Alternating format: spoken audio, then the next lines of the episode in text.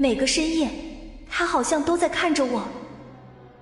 欢迎你收听由喜马拉雅出品的爆笑喜剧、现代言情故事《爱未眠》，总裁请温柔。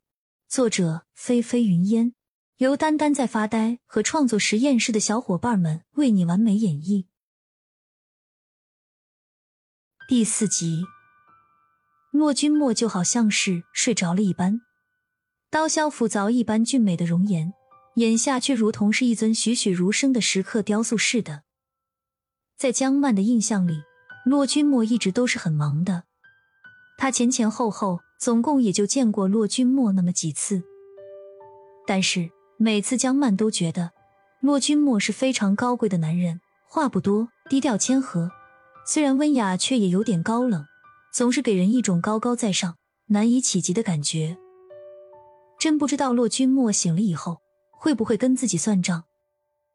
江曼趴在重症监护室外的窗户上，小声的对他默默的道着歉：“骆大哥，实在对不起，我没想到自己会把你打成这样。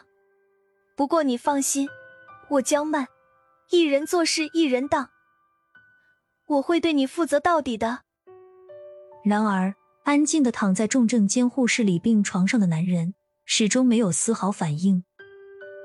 唉，江曼叹了一口气，无力的将脑袋撞在玻璃上。他的后半辈子，弄不好都要跟这个睡美男在一起了。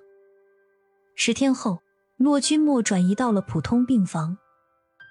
在之后，江曼在医院里坚持照顾了一个月，骆君墨还是没有一点苏醒的迹象。开始的时候，医生每天要来病房四五次，慢慢的，后面就变成了每天一次，也都是例行检查。这段日子，骆家也发生巨大的动荡。骆君年暂时接替了骆君墨的位置，负责处理公司的事务。骆君墨跟骆君年是同父异母，骆君墨是正牌夫人生的嫡子，而骆君年是二夫人生的。长期以来，两位夫人一直都是明争暗斗的，在丈夫死了之后，就斗得更加激烈了。虽然骆君墨跟骆君年兄弟之间的感情还是很不错的，但对于继承人的位置，两个人也都还是抱有野心的。原本骆家大夫人始终凭借着骆君墨是长子，以及他自己是原配夫人的地位，向来是一枝独大，在骆家的地位仅次于骆老太太。自打儿子成为继承人之后，戴夫人的地位就更是无人能够撼动了。可如今，骆君墨昏迷不醒，让骆君年顺势掌了权，局势也就大不同了。下面的人也在见风使舵，陆续渐渐的都在纷纷朝二夫人和二公子骆君年靠拢。毕竟，有谁能准确的知道骆君墨什么时候会醒过来呢？而且，就算醒了，他继承人的位置，到时候恐怕也早就已经易主了。这些日子，江曼始终不知道自己失手误伤骆君墨而惹出的祸端所造成的这些后果。每隔一天，骆君年就会来医院一趟，偶尔沈雨然也会一起来。